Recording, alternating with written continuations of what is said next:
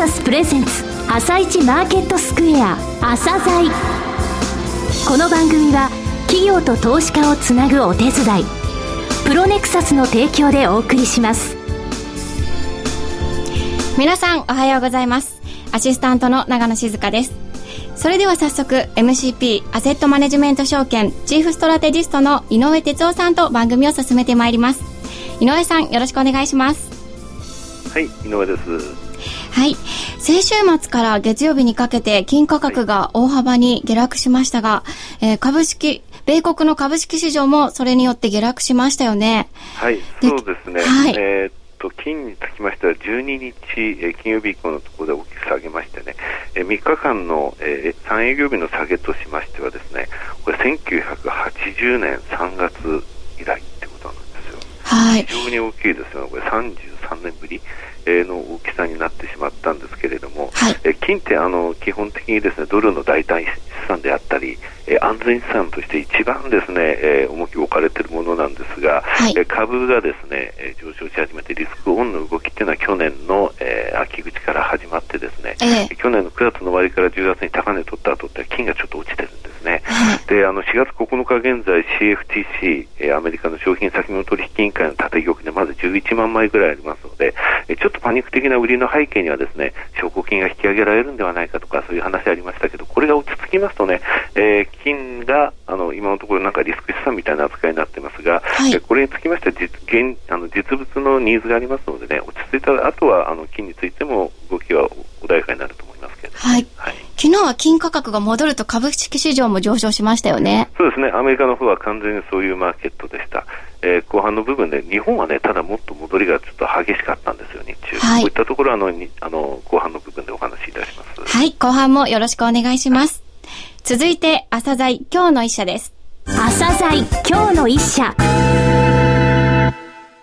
本日は日本一の請負会社を中期経営計画に掲げている企業さんをご紹介します。証券コード2146ジャスダックスタンダード上場の UT ホールディングス株式会社さんです。お話しいただきますのは、代表取締役兼 CEO でいらっしゃいます和歌山洋一様です。本日はよろしくお願いします。よろしくお願いします。えー、かつて半導体請負ナンバーワンを標榜されて、えー、その通りとなった御社ですけれども、えー、リスナーの方の中にはですね、請負あと派遣、えこの違いっていうのはなかなかですね、え分かりづらいという方もいらっしゃると思います。請負を主軸としている御社の強み、えこちらについてご説明いただけますでしょうか？はい、そうですね。あの、この派遣と請負の違いっていうのはもう一番質問が多いんですね。はい、まあ、それだけ分かりにくいんですけれども、はい、あの、一言で言うとですね、請負っていうのは、工場の一、一つのラインを丸ごと引き受けるのが請負でして、はい。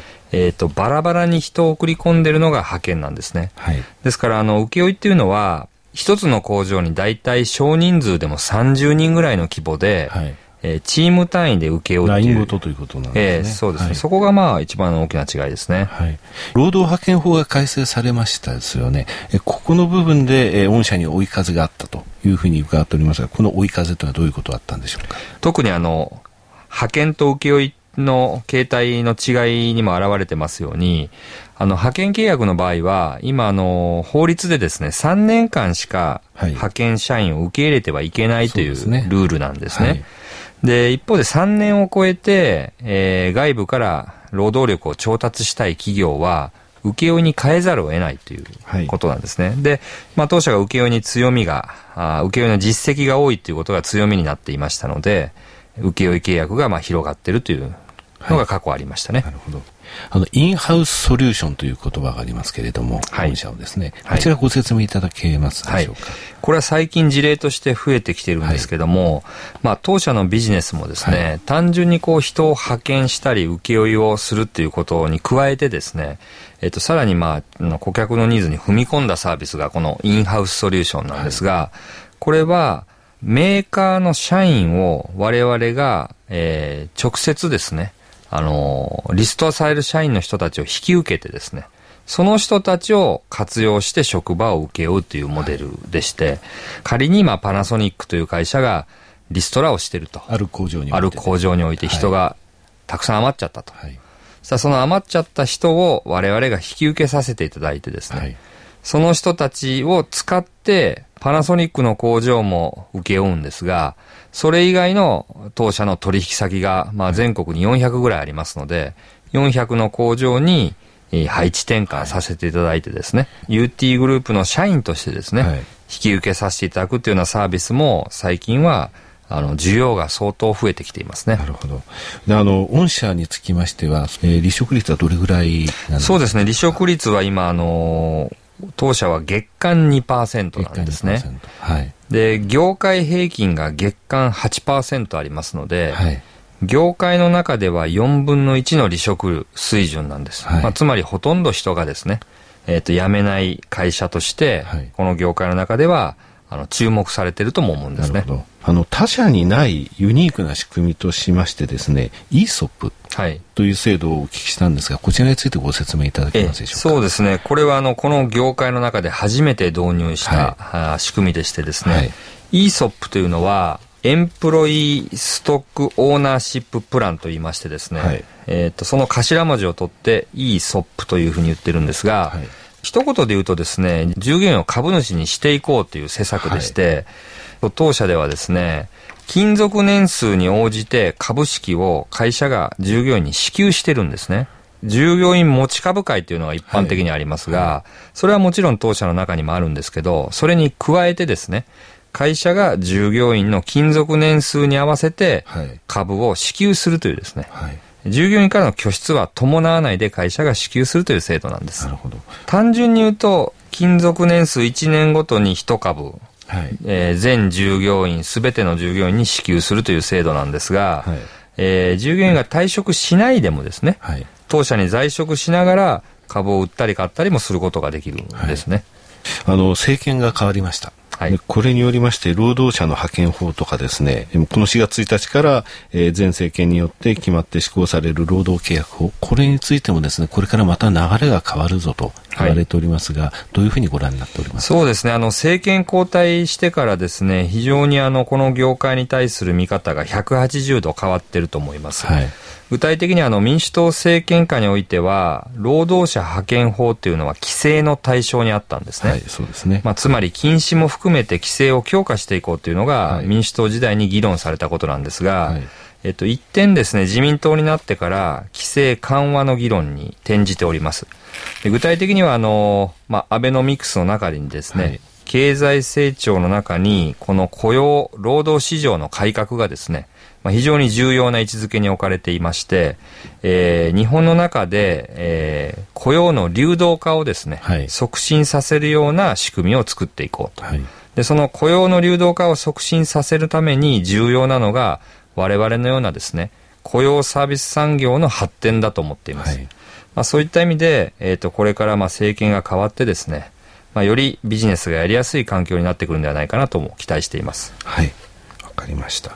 えー、御社のホームページの中に社長のブログがありますですね。あね非常に面白いですね。あありがとうございます。真面目な話とそうでない話が交互に出てきてですね。そうですね。はい。この派遣のことについても書かれてますので、ぜひリスナーの方もご覧いただきたいと思います。はいはい、え御社上場企業で IR 宣言をされている3社のうちの1社でございます、はい、えー、最後になりますけれどもリスナーに向けて一言お願いいたしますそうですねえっ、と当社はですねあの一番まあな経営として重きを置いているのが利益成長ですね。はい。まあ、これはあの当社の経営計画の中にも入っておりますけれども EPS ですね。一株利益の成長率っていうのを意識した経営をしているということとそれからもう一つやはり業界の特徴となるところなんですけど利益分配の仕組みを作るということで、はい、従業員を筆頭株主になるような会社にしていきたいと思ってるんですね。でこれはあの昔ですねあのアメリカのサービスマスターという会社に憧れましてですね、はい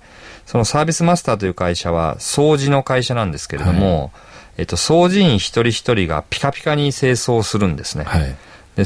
なぜかわからないけど、そこのサービスマスターの清掃員はピカピカに掃除をするので、はい、えー、お客さんに気に入られて成長したという会社なんですが、で、なぜかというと、そのサービスマスターの清掃員は、すべての社員がですね、サービスマスターの株主なんですね。うん、まあ、多かれ少なかれ株主。まあ、つまりあの自分の会社を自分のものとして考えるかどうかによって、はい、仕事の取り組み方が違ってくると思うんですね。まあそういう仕組みをですね、作っていくのが、まあこれからの経営にとって重要かと思っていますので、まあ大きなですね、夢を実現させていきたいと思いますので、そのあたりをまあ長長く、長い目で見てですね、支援していただければと思っています。はい。今回は取材後期必読です。あの、はい、かなり力の入ったことは私書くと思いますので、あそうですリスナーの方ぜひご覧いただきたいと思います。さて、今日の一社に出演した企業が登場する朝鮮 IR スペシャルセミナーのお知らせです。4月27日土曜日、東京の虎ノ門で番組のパーソナリティの井上さんが企業に聞く朝鮮 IR スペシャルセミナーを開催します。IR プレゼンはアクセル、クリークリバー社が登場。詳しくはラジオ日経のホームページをご覧ください。なお、今日の一社のロングインタビューは番組ホームページでお聞きいただけます。企業ディスクロージャー IR 実務支援の専門会社プロネクサス。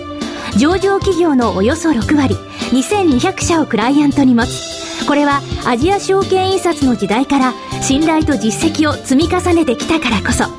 さらにプロネクサスが目指すのは企業と投資家をつなぎ日本の株式市場を活性化させることです。プロネクサス、私たちは個人投資家の皆さんを応援します。井上哲夫、今日のストラテジー。それでは井上さん、後半もよろしくお願いします。